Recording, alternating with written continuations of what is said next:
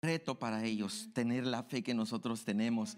En esta mañana también tenemos acá con a nuestro hermano Rafael López que viene a hablarnos acerca de estos trabajos de, de las ofrendas y de las misiones eh, con un rema de parte del Señor.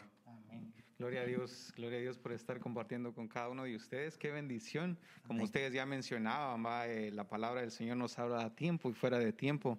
Y definitivamente, déjenme leerles este pasaje de Deuteronomio 16, 16. Dice, tres veces al año todos tus varones se presentarán eh, ante el Señor tu Dios en el lugar que Él elija, dice, para celebrar las fiestas de los panes sin levadura, de las semanas y de las enramadas, nadie se presentará ante el Señor con las manos vacías. Esto me habla a mí de varias cosas. El tema de hoy es cruzando el valle. Y realmente nosotros podemos hacer eso tanto en nuestras vidas como un devocional a Dios en busca de, nuestro destino final, que es estar con Él. Eh, pero también lo estamos haciendo a través de nosotros nuestras ofrendas, alcanzando a aquellas personas que están en lugares que sencillamente quizás nosotros físicamente no podemos alcanzarlos, pero nuestra ofrenda puede eh, como que interceder para que ellos sean alcanzados. Cada este el esfuerzo que los hermanos hacen, el tiempo que ellos dedican, nuestros pastores, eh, los cada uno de los predicadores necesitan del, del apoyo de cada uno de nosotros, nuestra oración, nuestra intercesión y también de nuestras ofrendas. Entonces es muy importante, ¿va? ¿Por qué me leía este versículo? Porque el Señor escogía un lugar, escogía una casa donde había que diezmar, a donde había que ofrendar y había que eh, viajar prácticamente para ese lugar. Eso significa que tenemos que nosotros de tener un esfuerzo personal, que nosotros lleguemos a la meta, lleguemos al objetivo. Y uno de los objetivos que el Señor Jesús nos dio es que nosotros eh, como instrumentos suyos, como vasos de, bendición, como vasos de honra y también dando de lo que se nos ha dado de gracia, que alcancemos y prediquemos a esas naciones. Y ahí como ya mencionamos, ¿va? nosotros quizás Gloria a Dios, si tenemos la oportunidad de ir, ¿va? sería una gran bendición. ¿va? Sin embargo, nosotros podemos ofrendar, podemos apoyar el ministerio que el Señor le ha dado a nuestros pastores y definitivamente eh, nosotros tenemos un gran papel. Amén. Así es. Amén. Amén. Así que, amados hermanos, la invitación está abierta si usted siente el deseo de su corazón, a los hijos de casa pueden hacer sus ofrendas a través de Vemo. Está apareciendo la información en algunos momentos frente a usted para que sepa cómo ah, enviar sus ofrendas, sus diezmos. Y si quiere apoyar también a las misiones, eh, puede poner en los comentarios de Vemo eh, para qué va dirigida su ofrenda. Así que vamos a pedirle a hermano Rafa, ¿quiere orar por las ofrendas? Amén. Gracias, Padre, te damos por este día una vez más. Padre, nos presentamos delante de ti, Señor. Padre, sabiendo, mi Dios, que ninguno de nosotros merece esta salvación tan grande, Señor, y definitivamente, Señor, tú nos has dado un plan, Señor, de viaje, porque tu palabra dice, Señor, que no somos, Señor, de esta tierra, sino que somos Padre, como peregrinos, Señor, y debemos de cruzar, Señor, ese valle, Señor, ese viaje que tú tienes para cada uno de nosotros, Señor, para poder, Señor, llegar al destino final y ser nosotros como ofrenda, Señor, delante de ti.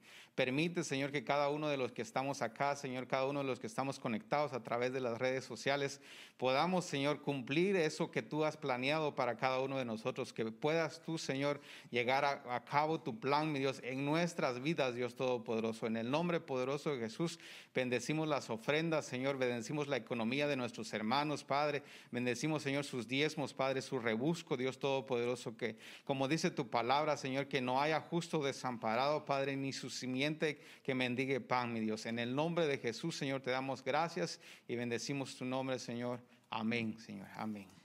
Aleluya. También queremos dar la bienvenida oficialmente a los hermanos que están conectados a través de nuestra página de YouTube. Tenemos más de 100 comentarios, amados hermanos. Estamos recibiendo su comunicación, estamos recibiendo sus peticiones de alabanza. Eh, gracias, gracias de verdad por estar conectados con nosotros. Prepárese, amado hermano, viene la palabra del Señor en esta mañana, Michelle. Eh, el tema cruzando el valle con nuestro apóstol. ¿Cómo te vas a preparar hoy para recibir la palabra? Ahí con mi cuadernito, con mi lápiz, eh, listo para eh, preparándonos en alma y en espíritu, ¿verdad? Eh, es difícil, yo he tenido muchas veces porque no sé si ustedes operan así, pero yo opero mucho de mi, o sea, mi naturaleza es operar mucho de mi alma. Entonces, el prepararme en mi alma, en mis sentimientos y en mi, en mi corazón para estar dispuesta a, abrir eh, mis oídos y mis ojos a la revelación que el Señor tiene a través de esta palabra. Sé que a veces es difícil, es una hora y muchos estamos en casa, estamos un poco cómodos, no se acomoden mucho, no se duerman, eh, todavía es la mañana, pero y todavía vamos a seguir porque todavía nos falta también otro servicio. Amén. Así que, amado hermano, yo lo invito a que saque su cuaderno, como decía, su computadora, la palabra del Señor y recíbala ahí en su casa, reciba esa palabra que hoy el Señor va a venir a darle para confortar su alma y su espíritu. Así que ya estamos listos en el templo central con eh, nuestro apóstol Fernando Campos, que en esta mañana, nuestro primer culto devocional de día domingo, hoy vamos a escuchar este interesante tema titulado Cruzando el Valle. Así que bendecimos su vida, bendecimos la vida de su familia. Vamos a escuchar y abrir nuestro corazón, nuestra alma y nuestros oídos a la palabra del Señor que hoy tiene. Y no se olvide, Aproveche para poner en la caja de comentarios, amén, yo recibo esa palabra.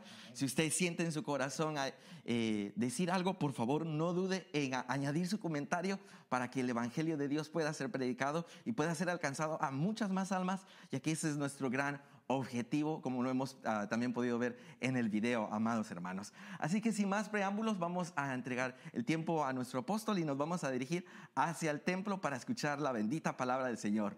Que la pase muy bien.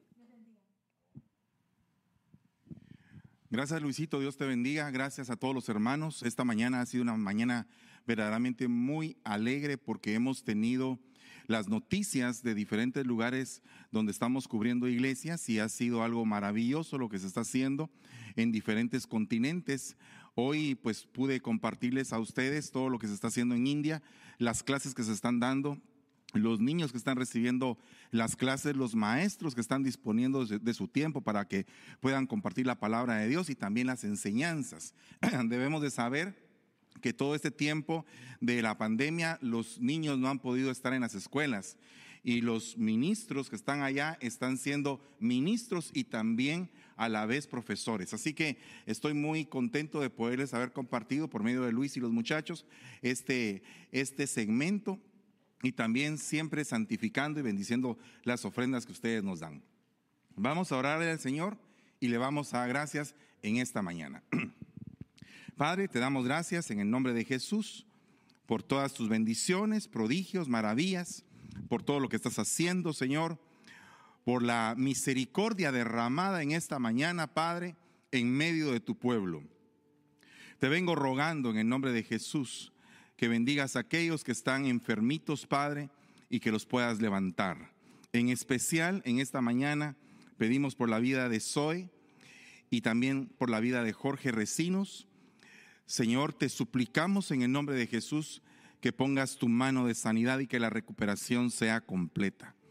Asimismo, todos los que están enfermos, Padre, levántalos con tu palabra poderosa. Así como lo hiciste con el siervo del centurión, Así esta mañana te suplicamos, Padre, que hagas, Señor, ese milagro que te suplicamos y que lo hagas realidad en nuestras vidas para que podamos glorificar y bendecir tu nombre.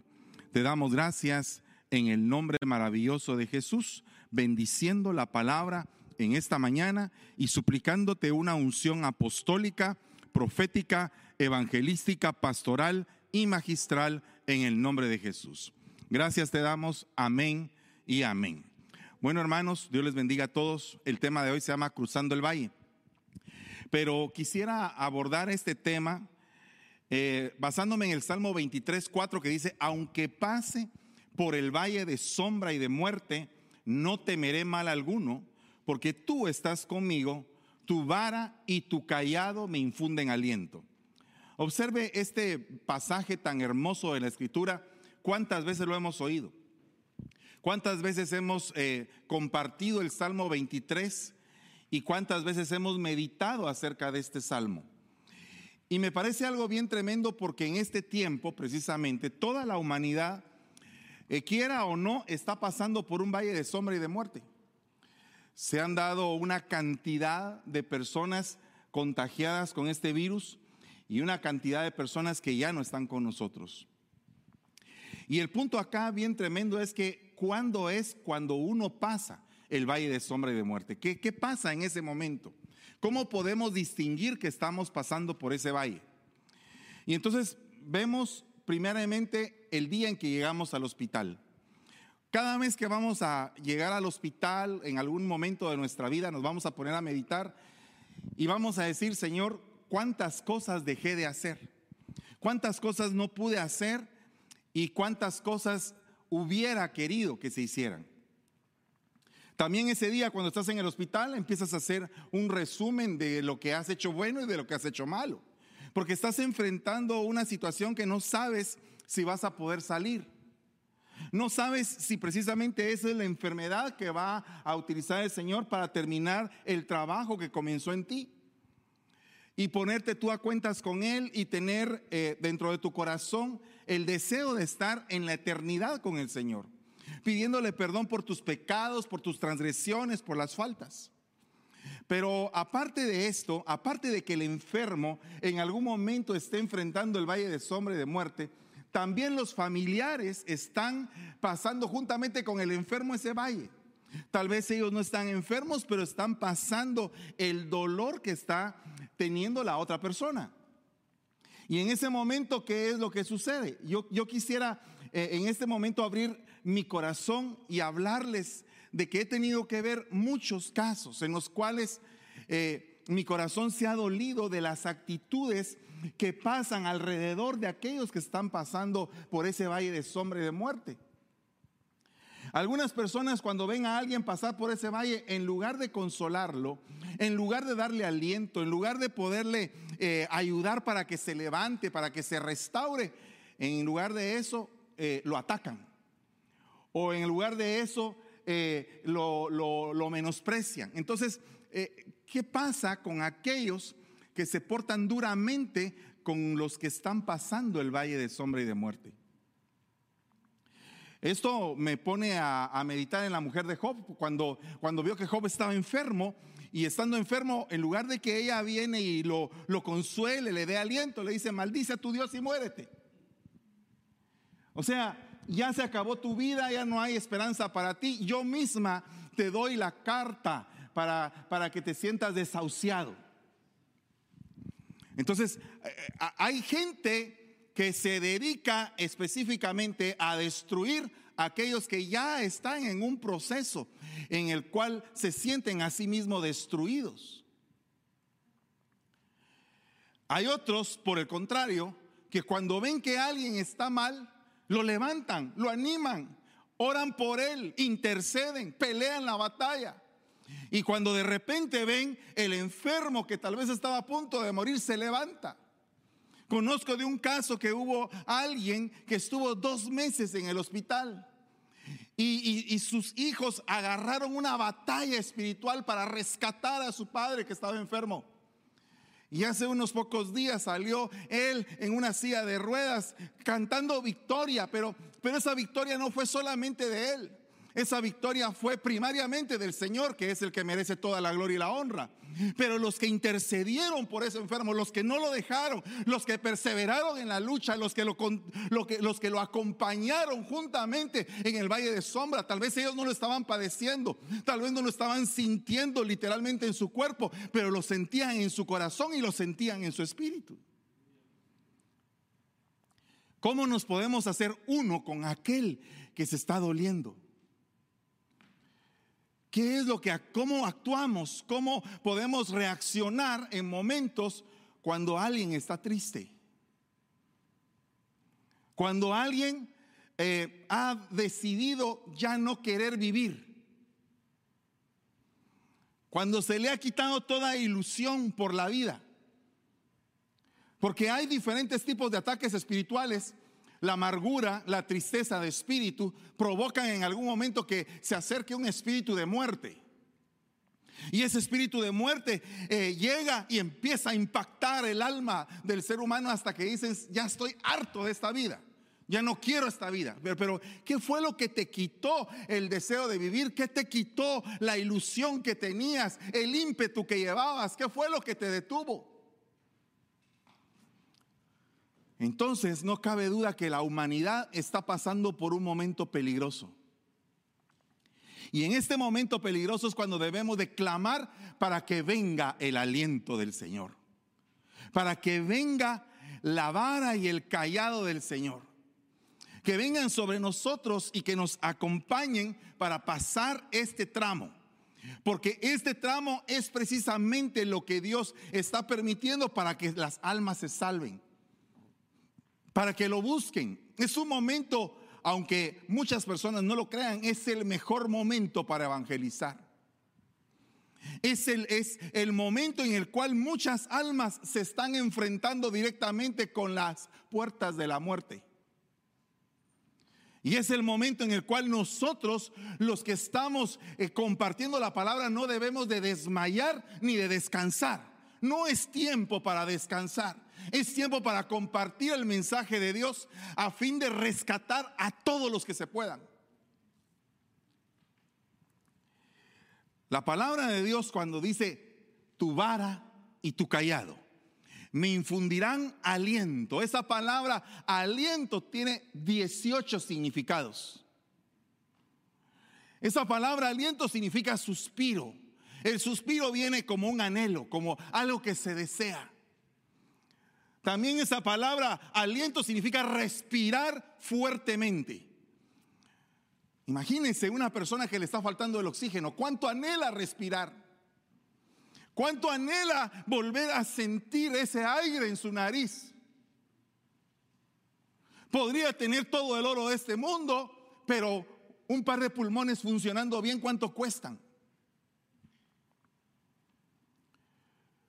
Esa palabra aliento significa lamentarse. Cuando pasas por el valle de sombra y de muerte, te lamentas y empiezas a pensar, Señor, ¿por qué no hice esto, Padre? ¿Por qué no cambié mi vida? ¿Por qué no eh, me, comporté mejor como padre, como esposo, como hermano, como hijo, como amigo? Es un momento de lamentación. Hay un libro en la Biblia que se llama Lamentaciones. Y las lamentaciones son para decir, Señor, ¿cómo me duele no haber hecho esto? Esa palabra que dice, tu vara y tu callado me infundirán aliento, significa compadecerse. O sea, cuando Dios se compadece y tú sabes que Dios te ha dado otra oportunidad. Y cuando sales del hospital y dices, Señor, me has dado otra oportunidad. Tengo que cambiar. Esa palabra aliento significa alivio, alivio, bálsamo, consuelo tu vara y tu callado me provocarán arrepentimiento. Son palabras que significan aliento, arrepentirse. Tu vara y tu callado me infundirán castigo, dice en otra versión. Y entonces, muchas veces nosotros no entendemos que vienen situaciones adversas a nuestra vida para probar nuestro corazón, para trabajar nuestra alma. También significa consuelo. Y en esta palabra me quiero detener. Cuando dice tu vara y tu callado me infundirán consuelo. Hace unos días estaba hablando con alguien, con una viuda, y me dice, mi esposo partió a la presencia del Señor, estoy muy dolida, quebrada, y una autoridad de la iglesia me dijo, no tienes que llorar.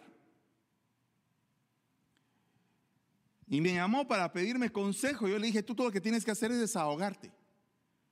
Es abrir tu corazón y derramar tus lágrimas. Y tiene que haber un tiempo en el cual vas a llorar. Porque hay tiempo de llorar y hay tiempo de reír. Hay tiempo en el cual tú rompes y hay tiempo en el cual tú remiendas. Hay tiempo para todo. Pero si te ha tocado el tiempo de llorar, llora.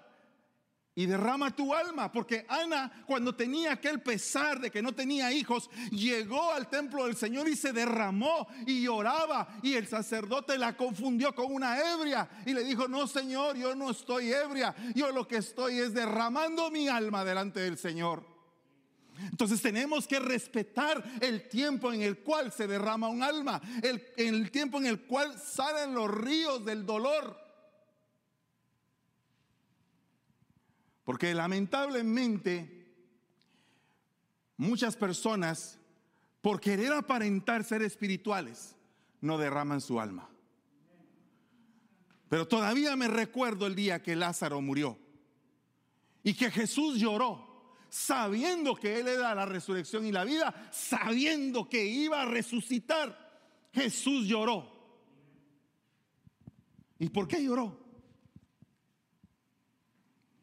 ¿Por qué fue que Jesús se derramó ahí? Entonces, la palabra consuelo es como una palabra clave en este tiempo para toda nuestra vida. Para el momento de vida que estamos viviendo, la palabra consuelo es esencial. Dice que tu vara y tu callado me infundirán satisfacción estaré satisfecho, aún en medio del valle de sombra y de muerte, porque la vara y el callado del Señor van a estar ahí para mí. Entonces, unamos por un momento la palabra misericordia, consuelo, satisfacción, suspiro, compadecimiento. Y entonces oiga lo que dice Isaías 41.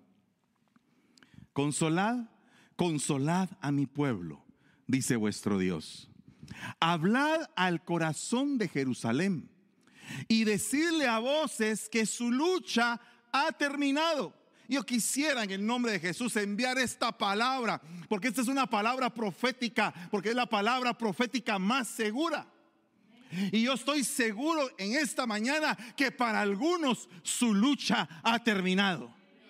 Estoy seguro que en algún momento aquellos que estaban pasando por un problema terrible, viene el Señor y les dice, hoy tu lucha ha terminado. Tu iniquidad ha sido quitada y que ha recibido de parte del Señor el doble por todos sus pecados. Es un tiempo de recuperación.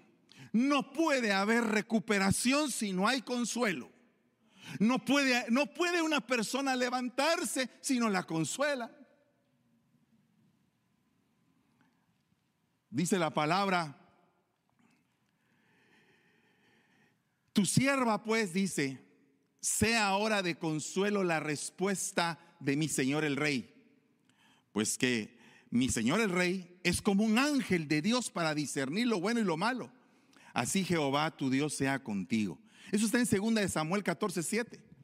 Este es un tipo de consuelo que se llama menujá, pero mire, es importante entender que la palabra del rey iba a servir de consuelo a la sierva.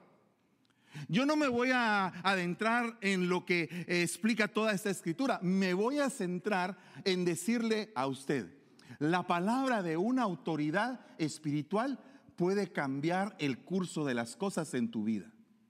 Solamente con que el, autoridad espiritual te diga, ten paz, recibe fortaleza, Dios está contigo. Esa palabra puede cambiar, pero significativamente, lo que está pasando dentro de tu corazón.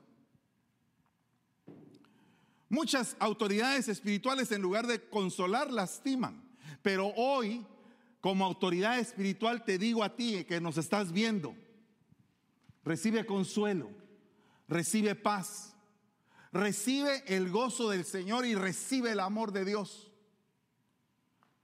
Ten seguro que Dios te ama, que Él nunca te va a dejar ni te va a desamparar, que nada te va a separar del amor de Cristo. Nada.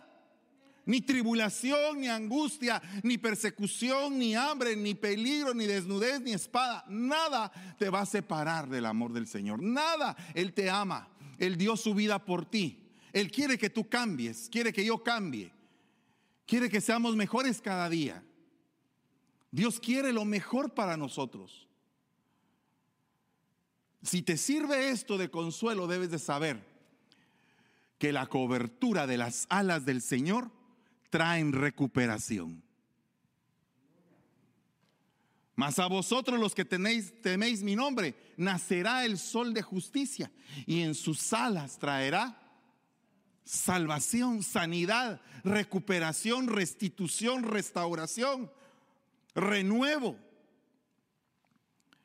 Entonces tenemos que pedirle al Señor que hayan autoridades que nos hablen a nuestro corazón. Que hayan autoridades que nos consuelen. Porque la Biblia dice en Proverbios 29, 17, corrige a tu hijo y te dará descanso. Y dará alivio, consuelo, alegría a tu alma. Entonces la corrección, cuando nos corrigen, eso también es bueno. Porque eso produce más adelante un fruto agradable. Cuando nos dicen esto no está bien, cuando te dicen esto debes de mejorarlo, te están haciendo un favor, te están bendiciendo. Te están llevando a otro nivel. Y eso también trae paz y trae aliento. Entonces ese es otro tipo de consuelo que se llama el consuelo nuaj. Trae consuelo, trae alegría. ¿Cuántos desean estar alegres en esta mañana? ¿Cuántos desean la alegría? Que el, el, horror de lo que está pasando, el terror de lo que pasa en las calles, de todas estas cosas, que el mundo está convulsionado, que ya está escrito que así va a ser. Pero sabemos que a los que amamos al Señor, todas las cosas nos ayudan a bien. Entonces, observe usted por un momento lo que dice Job 6:10. Este es otro tipo de consuelo. Mas aún es mi consuelo y me regocijo en el dolor sin tregua, que no he negado las palabras del santo. Ala, imagínense qué, qué, qué tremendo, perdone la expresión, qué tremendo tipazo era Job. Qué tipazo. Se consolaba en su mismo dolor. Y empezaba a decir, este dolor no tiene tregua, no descansa, sigue adelante, sigue adelante. Me quiere desbaratar, me quiere destruir. Mire, mire qué mentalidad la del hombre. Qué corazón, qué espíritu. Se regocijaba en el dolor. Y ese era su consuelo. No sé cuántos podemos alcanzar esa estatura. Pero cuando las cosas duelen y duelen y duelen y te llevan a un nivel de que tú dices, Señor, pero es que esto, ¿qué pasa aquí? Pero Job no era así, sino que le dolía y más se contentaba. Y le dolía más y más se contentaba. Y aparte de contentarse, se consolaba. ¿Qué significa que se consolaba? Me imagino que debe haber pensado, esto va a pasar. Esto no va a ser para siempre. Esto tiene un día y la hora en que Dios le va a dar final. Ya sea porque parta con Él o ya sea porque Él me sane, pero en todo me voy a regocijar, aún en el dolor sin tregua. ¿Cuántos han experimentado pasar por el valle de sombra y de muerte y han sentido el consuelo de Dios? Entonces nosotros tenemos que empezar a, entender todas las facetas del consuelo. Y cuando nadie te consuele, consuélate tú de lo que está diciendo el Señor. Cuando no encuentres consuelo en el que está cercano a ti, cuando no encuentres consuelo en el amigo, en el hermano, en el hijo, en el padre, en la madre, en el esposo, la esposa, en cualquiera de los que tú esperarías que te consolaran, consuélate tú. Es lo que dice el Señor, consuélate tú, yo te voy a dar fuerzas para que tú mismo te consueles. Te voy a dar esperanza, te voy a dar fe. Y te voy a decir que esta tribulación es pasajera, es momentánea. Y que a través de muchas tribulaciones heredaremos el reino de los cielos. Entonces tenemos que seguir adelante. Tenemos que pedirle al Señor misericordia para que Él se regocije en nosotros. Dice Job 15 a 11, ¿te parecen poco los consuelos de Dios y la palabra hablada a ti con dulzura? Entonces, una forma de consolar es hablando dulcemente. Hablando dulcemente. Cuando tú le hablas a alguien, háblale dulcemente. Por mucho que haya cometido un error, te lo va a aceptar. Porque le estás diciendo, ¿sabes qué? Esto no está bien. Eso es una forma de consolar. Esto debe de mejorar. Pero le estás hablando dulcemente. Aparte de eso, mira lo que dice, esta palabra consuelo se dice tahum, que significa compasión, consolación, consuelo.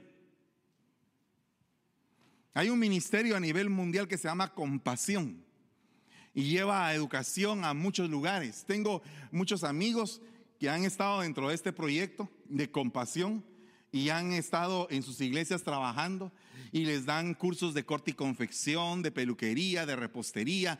Y los que no tenían un arte van a agarrar ahí un arte a ese lugar. Compasión.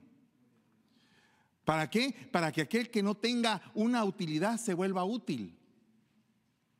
Cuando nosotros empezamos a entender el campo misionero, es un campo totalmente distinto. Es un campo donde tú, siembras y siembras pero ves que hay tanta necesidad que todo lo que tú puedas dar todavía falta.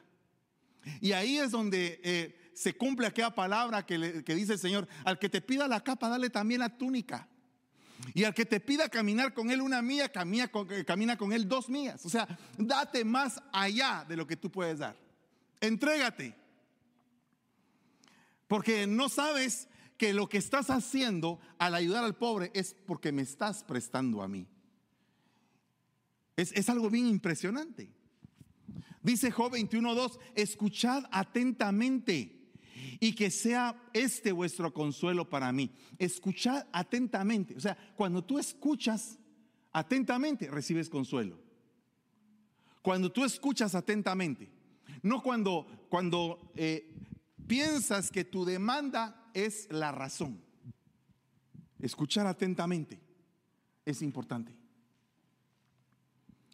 Pero observe usted que dice atentamente. ¿Qué es una persona atenta? ¿Verdad? Ah, e, este muchacho es bien atento. ¿Por qué dicen eso? Porque está bien, bien, bien, bien eh, eh, a, la expectativa de lo que tú necesitas, de, de poderte servir. Escuchar atentamente es una persona que está dispuesta a entender lo que tú le estás diciendo. Y dice Isaías 66, 11, para que maméis y os hacéis del pecho de sus consolaciones, para que chupéis y os deleitéis de su seno abundante. Entonces, mire hermano, qué lindo es tener los consuelos de una madre.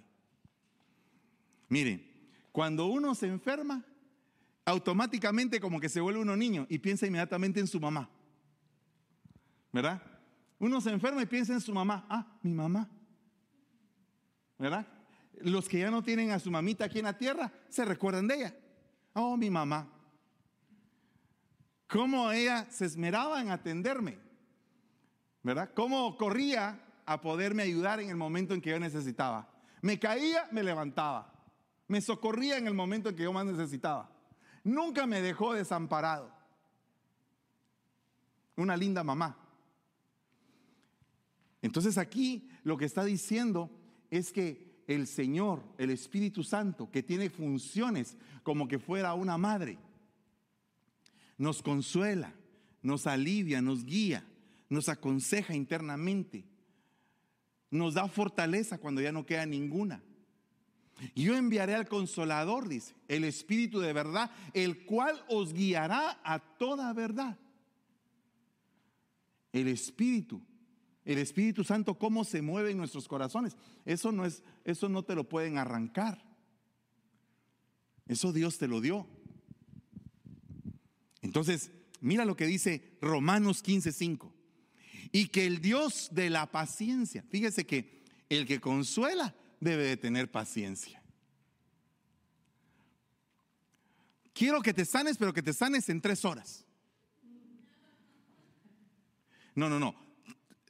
El que consuela tiene que tener paciencia.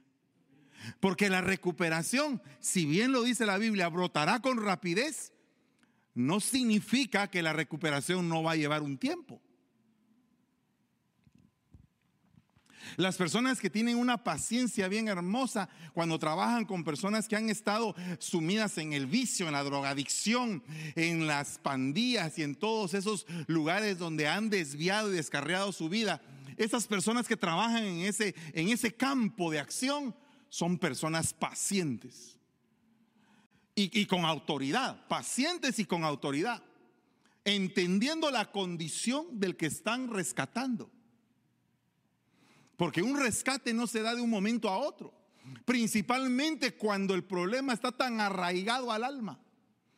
Pueden pasar años, puede ser que la misma familia del que estaba teniendo el vicio se dio por vencida, todos se dieron por vencidos con el problema, pero vino alguien, un Bernabé, que tomó a un Saulo, donde todo el mundo lo despreciaba, unos pensaban que era espía, el otros pensaban que era traidor, nadie quería que ver con él, se había quedado solo, pero vino el hijo del consuelo, el hijo de la consolación. Imagínense quién era ¿Quién había engendrado a ese hombre? El mismo espíritu del consuelo, el espíritu del consolador. Y con paciencia agarró a aquel hombre y lo entregó a los apóstoles. Entonces dice que el Dios de la paciencia y del consuelo os conceda tener el mismo sentir. Entonces, cuando tú tienes el mismo sentir, Lloras con los que lloran y te alegras con los que se alegran. O sea, cuando tú tienes el mismo sentir, eh, eh, básicamente, perdone que redunde, pero el mismo sentir es sentir lo que siente la otra persona. El mismo sentir no solamente implica poner una mano y orar por el que está llorando, no, el mismo sentir implica poner la mano y sentir el corazón del que está llorando. Por eso es que el corazón del intercesor tiene que ser un corazón muy entendido del dolor de los demás. Muchas veces los intercesores dicen, Señor, pero ¿por qué nos ha pasado tantas cosas en nuestra vida? Dios te está eh, haciendo ver diferentes batallas donde te ha dado la victoria para que después a otros los ayudes a alcanzar la victoria. No sé cuántas mujeres viudas se van a levantar a dirigir a otras mujeres que quedaron viudas después de la pandemia. Cuando fue la Segunda Guerra Mundial hubo una, una cantidad de mujeres viudas, 52 millones de viudas prácticamente, porque casi 52 millones de hombres fueron los que murieron, eh, aparentemente, pues por favor perdóneme la cantidad. Pero haga de cuentas que si de los 52 millones que fueron a la guerra o estuvieron en la guerra, menos las víctimas inocentes hombres y mujeres, supongamos que han sido 40 millones. 40 millones de viudas en el mundo. Pero tuvieron que haber eh, habido mujeres que estaban consolando a otras mujeres, pero que ya habían eh, superado el problema. Entonces, si Dios en algún momento está permitiendo que pases un periodo de viudez, es porque es muy probable que Dios te va a utilizar para levantar y consolar a otras mujeres que han pasado por tu situación. Dice, conceda tener el mismo sentir los unos para con nosotros conforme a Cristo Jesús, para que unánimes a una voz glorifiquéis a Dios el Padre de nuestro Señor Jesucristo. ¿Van a haber calamidades? Sí van a haber calamidades. ¿Van a haber muertes? Sí van a haber muertes. Y va a haber injusticia, va a haber injusticia. Pero no estamos todavía en la eternidad. No estamos todavía en la patria celestial, ni tampoco estamos todavía en un mundo totalmente perfecto. Por lo tanto, tenemos que pasar todas esas cosas. Y tenemos que pedirle al Señor que nos dé la fuerza para consolar. Que esta mañana tú tengas la fuerza para consolar a otros. Que tengas tú la fuerza y las palabras en tu boca sazonadas para poder darle ánimo a aquel que está dolido. Porque muchas veces nos podemos quedar callados y quisiéramos decir muchas cosas, pero preferimos mejor no decirlas. Pero ahora yo te digo, abre tu boca Abre tu boca y saca la palabra de consuelo para aquel que está partido. Jesús, llamado justo, que son los únicos de la circuncisión que me ayudan en el reino de Dios y han sido un consuelo para mí. Han sido un consuelo. Esta palabra consuelo tiene que ver mucho con la congregación. Entonces cuando tú tienes a un compañero de milicia, a alguien que va junto contigo ahí en el camino de las victorias y de las derrotas, cuando ya llevamos una, un récord en nuestra vida, porque hay gente que lleva récord de victorias y récord también de derrotas. Cuando nosotros continuamente leemos historias de éxito Yo, yo por lo menos hasta el día de hoy no puedo decir que he leído alguna historia de éxito sin que antes no hubieran habido varias derrotas. Por lo menos yo no conozco una persona que de repente estuvo en el éxito y que nunca se sintió derrotado. Que nunca pasó por problemas, sino que llegó al éxito así. Ya estoy, ya soy el hombre más millonario y estoy aquí y allá. No. Y eso lo estoy hablando desde un plano terrenal, ya no digamos desde un plano espiritual. Alguien dice, uy, el hermano, qué tremendo, cómo predica, sí, pero ¿qué tuvo que pasar para llegar a ese punto? ¿Qué problemas, qué ataques del enemigo, qué injusticias, qué, cómo fue formado esa persona que está en ese lugar? Como un músico, toca muy lindo y, todo el mundo dice, qué bonito, yo quisiera tocar como él, pero está dispuesto a sacrificar siete años, diez años, quince años de estar practicando el mismo instrumento. ¿Será que está dispuesto a pasar los diferentes desprecios que en algún momento otros ministros, eh, digo ministros, porque eso pasa en las iglesias, u otros músicos lo menosprecian y sigue adelante y sigue adelante, lo menosprecia aquel, lo menosprecia aquel, y así como David, experto en menosprecio, llegó a ser rey de Israel, pero todo el mundo miraba la corona de David, que se la había puesto espiritualmente Samuel muchos años antes. Pero él solamente tenía el aceite, solamente. Solamente el aceite. Lo que necesitas es el aceite. Una vez tienes el aceite, va a llegar el día en que vas a tener la corona. Pero primero el aceite. Primero la habilitación. Primero el establecimiento de tu propósito en la vida. Dice Isaías 61.2 para proclamar el año favorable del Señor, el día de venganza de nuestro Dios, para consolar a todos los que lloran. Oye, esta proclama de este año es una proclama maravillosa, preciosa. Es una proclama que trae un espíritu de consuelo impresionante. Te vas a recuperar. No sé cuántos pueden decir un fuerte amén. Te vas a recuperar, te vas a levantar. No te vas a quedar ahí tirado. En el nombre de Jesús empieza un nuevo caminar para tu vida. Vienen nuevas cosas, nuevas bendiciones para ti. Tienes que levantarte. Hoy es el día de tu levantamiento. Hoy te tienes que afirmar con valentía por el poder del Santo Espíritu de Dios. Hoy tienes que decirle, Señor, no importa qué es lo que esté pasando, me voy a volver a levantar. Vengo derrotado, vengo hecho pedazos, pero me voy a volver a levantar porque hay una palabra, una proclama que dice que me voy a recuperar. Y todos los que quieran recibir esa proclama, yo la quiero recibir. Tú la quieres recibir, todos los que quieran recibirla, eh, recíbanla en el nombre de Jesús y digan, Señor, yo recibo esto en el nombre de Jesús. Yo lo recibo, yo lo hago parte de mí. Yo no quiero estar llorando, quiero que mi lamento sea cambiado en alabanza, en gritos de júbilo, en manto de alegría. Quiero que haya un cambio en mi vida. No quiero estarme quejando, Dios mío. Quiero ser agradecido. Quiero estar satisfecho con lo que tengo. Entonces, volviendo a este punto, observe este punto, esta palabra clave en Naham, que fue con la que empezamos el mensaje. Tu vara y tu callado me infundirán Naham consuelo, aliento. Esa palabra aparece en otros versículos. Y mire lo que dice aquí en el Salmo 119, 76. Sea ahora tu misericordia para tu consuelo mío. Dice, sea ahora tu misericordia para consuelo mío, conforme a tu promesa dada a tu siervo.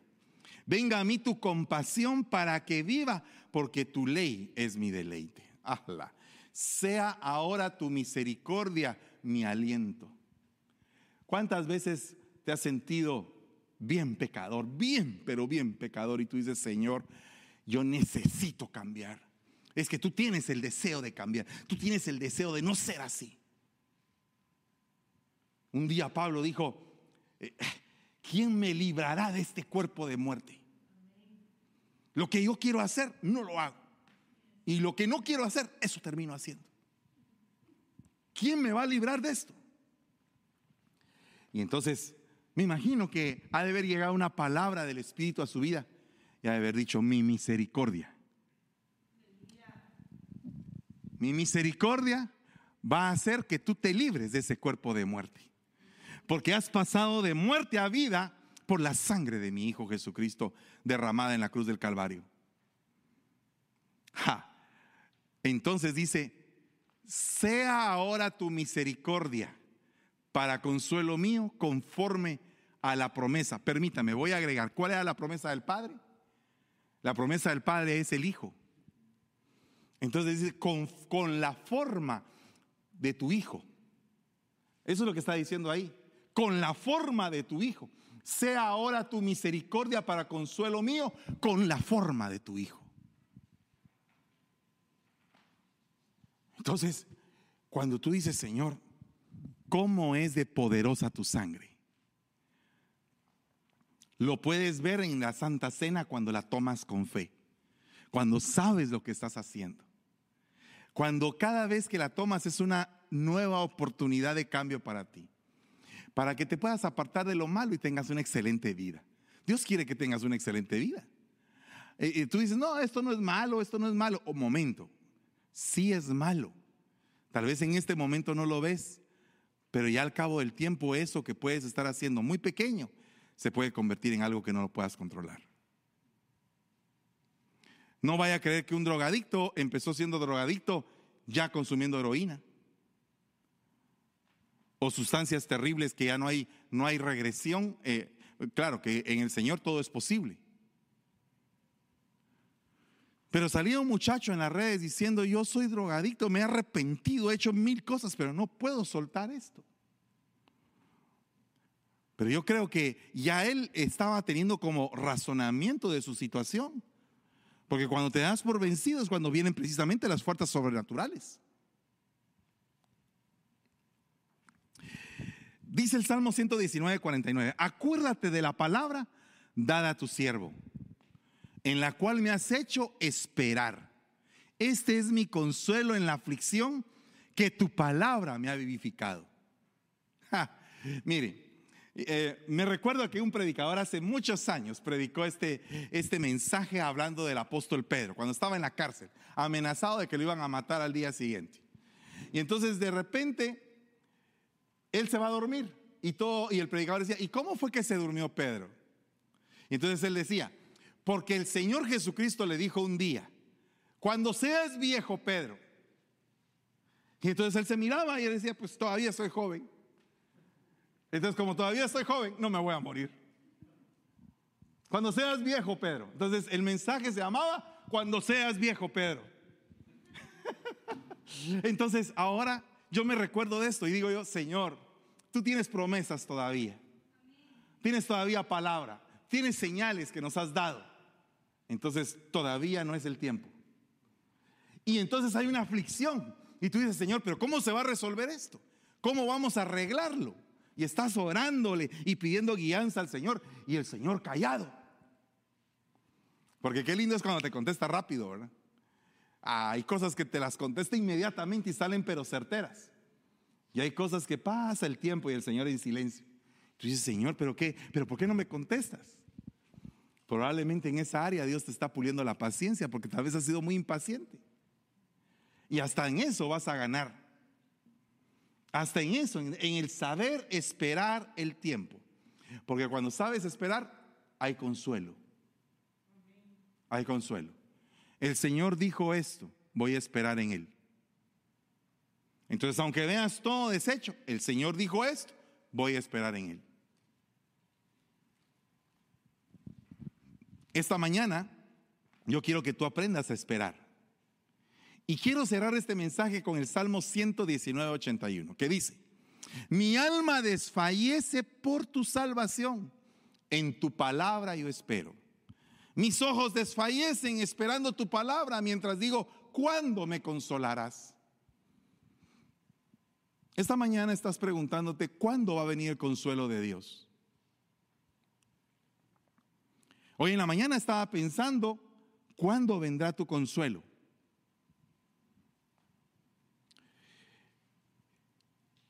Y el Señor viene y con un silbo apacible te contesta en esta mañana. No desfallezcas. Espera en el Señor y Él hará. espera en el Señor y Él hará. La palabra de aliento hoy es esperanza. La palabra de aliento hoy es espera. Espera. Señor, pero es que ya esperé. Espera. Ya no aguanto esperar. Espera. Detente. Detente. Espérate. Y entonces va a llegar el momento en que tú vas a ver la mano de Dios operando en tu vida. Pero tienes que esperar. Dile a la familia que está viendo contigo este mensaje, debes esperar.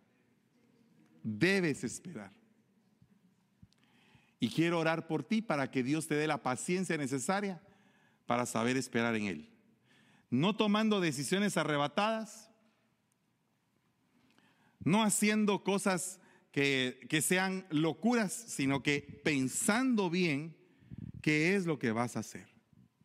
Esperanza. Recibe esperanza en esta mañana. Recibe fe en el nombre de Jesús. Padre, te damos gracias, Señor. Esta mañana que sea tu palabra un aliento hacia todos nosotros. Que podamos entender cómo consolar y también entender cuando no viene el consuelo y también entender cuando nos toca a nosotros consolar. Padre, esta mañana sea tu palabra también una activación. Con respecto a la esperanza, Señor, que todos seamos activados en la esperanza. Que no desfallezcamos. Que no gane el enemigo esta batalla. Porque nosotros estamos a un punto de alcanzar la victoria. Que no nos falte la fe. Padre, ahí donde están los enfermos, que reciban la recuperación. Señor, que podamos cantar victoria y darle gloria y alabanzas a tu nombre. Y Padre, nos unimos con los que están llorando y nos gozamos con los que están gozando. Queremos ser de un mismo sentir y entender el dolor que está atravesando el corazón de la persona que necesita ese consuelo. Padre, en el nombre de Jesús, te damos gracias y te bendecimos, Señor, y te suplicamos que esta mañana cada uno nos vayamos en victoria de este mensaje. Te damos la gloria y la alabanza, Señor. Amén y amén. Dios les bendiga, hermanos. Aleluya. Qué bendición esta palabra que hemos escuchado hoy, el tema cruzando el valle. El Espíritu Santo ha venido a darnos consuelo. Michelle, eh, el pastor predicaba un punto que me tocó bastante acerca de que incluso el apóstol Pablo fue consolado. Él tenía, recibió ese consuelo y es importante cómo a, a veces nosotros enfrentamos batallas, enfrentamos luchas y pruebas. Sin embargo, Dios siempre nos envía el consuelo el Espíritu Santo es el consolador y hoy nos llena recibir esta palabra. Es muy lindo. Eh, no sé si te ha pasado a ti, pero a mí siempre, eh, he pasado momentos cuando yo, yo vengo a la iglesia o yo vengo a servir o yo vengo eh, a ver el servicio a través de, de Facebook y estoy pasando por una tribulación, estoy pasando por algo y a través de la alabanza y a través del mensaje es cuando yo ya siento ya como así. Ah, un alivio. Ese descanso, Ese descanso, ese consuelo que a veces necesitamos y el Señor es el que sabe todo. O sea, Él nos da nuestra porción cuando nosotros le preguntamos que, que Él nos dé esa porción, todo lo que necesitamos, si necesitamos gozo, si necesitamos consuelo, si necesitamos eh, amor, si necesitamos fuerzas, Él siempre está listo para darnos eso. Amén, aleluya. Y agradecemos, amados hermanos, sus conexiones. Hay hermanos desde Quiché, en Guatemala. Hay saludos en diferentes ciudades acá de, del área de la bahía. Desde San Francisco nos saludan los hermanos. Agradecemos. Hay, hay reportes desde Instagram. Eh, desde YouTube, muchos hermanos escuchando la palabra del Señor y en Facebook también que nos regalan sus comentarios. Amados hermanos, este fue el primer culto del día domingo. Tenemos a las 11 y 30 tenemos nuestro siguiente servicio, pero también, Michelle, queremos recordarles acerca de, las transmisiones de esta semana. Sí, amén. Esta semana, y gracias a Dios que desde que empezó toda la cuarentena hemos tenido días y días y mucha palabra, mucha bendición a través de nuestro apóstol, de nuestra pastora Debbie y a través de muchos invitados. Los lunes siempre tenemos a las 7 pm los discipulados generales y que después le sigue a las 8 y media tenemos nuestro estudio pastoral. los martes también tenemos a las 7 pm, tenemos nuestro estudio, perdón, a las 7 y media pm tenemos nuestro, nuestra escuela profética. Así es, los días miércoles, amados hermanos, también tenemos el culto matrimonial, nuestro pastor y pastora están juntos. Y invitados especiales también que vienen a compartir temas para la familia, para fortalecer los lazos de, amor y de comunión en las familias que ahora en la cuarentena se necesita aún más, ya que todos estamos en casita compartiendo. Los días jueves es nuestra pastora la que nos acompaña con la palabra de Dios. Y los viernes un tema muy especial titulado En la aljaba del salmista para todos los hermanos. Muchas veces uno dice, bueno, pero yo no canto o yo no toco un instrumento. Sin embargo, todos somos adoradores. Debemos, es tan hermoso aprender a hacerlo, a adorar y exaltar el nombre de Dios como a Él le agrada. ¿El día sábado? El día sábado tenemos también nuestros cultos de jóvenes en inglés, que ha sido para mí especialmente ha sido algo de gran bendición. Eh, sabemos que tenemos ya iglesias creciendo, eh, ya están debajo de la cobertura en países como eh, en continentes como en África, como en Asia. El que, hablamos hoy de Nepal. El de en Nepal está, también. Que está creciendo, amados hermanos. 127 niños a los cuales se les está dando comida, ropa y la enseñanza de la palabra de Dios. Sí, estamos muy bendecidos de poder tener eh, esa oportunidad de tener los servicios en inglés.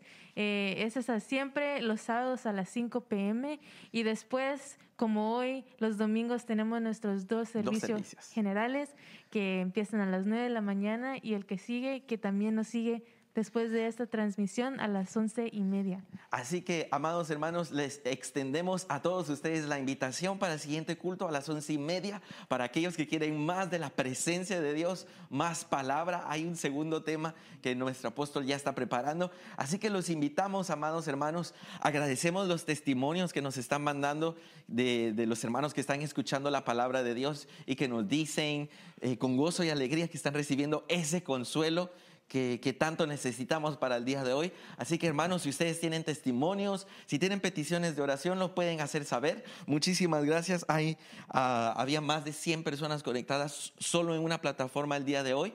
Eh, en YouTube también vamos a transmitir la palabra del Señor desde las 10 de la mañana. Si usted desea ver el culto a través de Facebook, lo puede hacer y luego la palabra de Dios. Algo muy importante es que los temas van a quedar ahí. Así que si usted quiere volver a repasar el tema, si por ahí quiere volver a, escudriñar la palabra una vez más, lo puede hacer en cualquier momento. Y como siempre, aquí van a quedar los, los servicios. Así que, amados hermanos, muchísimas gracias por haber estado con nosotros. quédese ahí donde está, solo tome un break y vamos a regresar eh, más o menos en media hora para poder eh, empezar el segundo servicio. Amén. Ánimo hermanos, que, que, esta es una gran bendición que tenemos todos los domingos y todos los días. Gracias a Dios que podemos levantarnos una vez más y poder adorar juntamente. Eh, a través de estos medios, en todas estas plataformas que tenemos. Recuérdense que siempre nos pueden buscar como Restauración Ministerio Sebenecer San Francisco en YouTube, en Facebook eh, y compartan siempre con sus amigos y con sus familiares porque nunca sabemos eh, qué tanto puede cambiar la vida de uno con solo darle un share en su Facebook. Puede ser que, que alguien que, que no se recuerda que, que son amigos en Facebook vea esta transmisión, que pueda escuchar esta palabra que da aliento, que nos da vida, que nos da esa consolación que muchos necesitamos. Entonces compártanlo y tengan fe que, que que esto pueda cambiar la vida de alguien más. Así es, Dios habla y hay muchas maneras. A veces compartimos información de todo tipo, pero qué bueno y hermoso cuando usted, amado hermano, comparte la palabra del Señor, un culto total para que eh, conozcan la palabra del Señor, para que conozcan y tengan un encuentro especial con el Señor. Así que agradecemos la conexión del día de hoy. Vamos a regresar a las 11 y 30 con el siguiente servicio, con más alabanza y más palabra. Que el Señor nos bendiga y saludos a todas partes de Latinoamérica, Guatemala, ciudades alrededor de acá del área de la bahía. Que Dios los bendiga. Nosotros somos Restauración Ministerio de Benecer San Francisco. Bendiciones.